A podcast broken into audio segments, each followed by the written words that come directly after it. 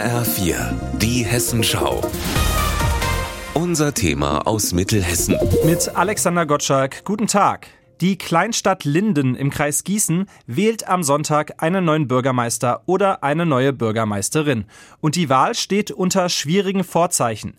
Denn das Rathaus steckt tief in der Krise, wie der grüne Stadtverordnete Christoph Schütz erklärt. Wir haben seit Jahren einen Stillstand in der Verwaltung. Das wäre ja noch nicht schlimm, aber wir haben auch eine vollkommene Zerstörung dieses Systems aufgrund von völliger Desorganisation. Zuletzt gab es etliche Kündigungen und anonyme Beschwerdebriefe in der Stadtverwaltung. Auch von Grüppchenbildung und Misstrauen ist die Rede. Das hat natürlich was mit der Führung der Verwaltung zu tun. Deswegen kann man den Mitarbeiterinnen keine Vorwürfe machen. Wenn nicht geführt wird, gibt es kein System. Im Dezember hat das Lindener Stadtparlament den bisherigen Bürgermeister Jörg König zum Rücktritt gezwungen. Sogar dessen eigene Partei, die CDU, signalisierte damals ganz klar, der König kann es nicht. Seither leitet der ehrenamtliche Stadtrat Harald Liebermann interimsmäßig das Rathaus. Er beschreibt besonders die Personallage als dramatisch.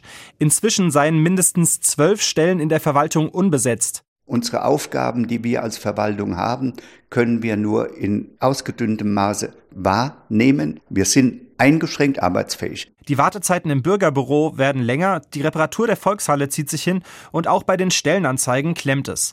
Die Kleinstadt wieder auf Kurs bringen, das wird eine Riesenaufgabe, glaubt deshalb Liebermann. Es ist nicht etwas, was in ein, zwei Monaten erledigt ist, sondern der Neuaufbau, der ja notwendig ist, ich wünsche mir, dass es innerhalb eines Jahres gelaufen ist. Die Verwaltung neu aufbauen, das wird die Aufgabe für das neue Stadtoberhaupt. Vier Männer und Frauen treten zur Bürgermeisterwahl an und egal wer es wird, auf die Unterstützung des Stadtparlaments kann er oder sie sich verlassen, verspricht der CDU-Stadtverordnete Thomas Altenheimer. Wer da die Wahl gewinnt, der wird auch vom Parlament hier keine Steine in den Weg gelegt bekommen, aber hat natürlich jetzt auch keinen Freibrief. Rund 10.000 Bürger sind am Sonntag in Linden wahlberechtigt. Beobachter gehen davon aus, dass das Bürgermeisteramt erst in einer Stichwahl final vergeben wird. Alexander Gottschalk aus Linden.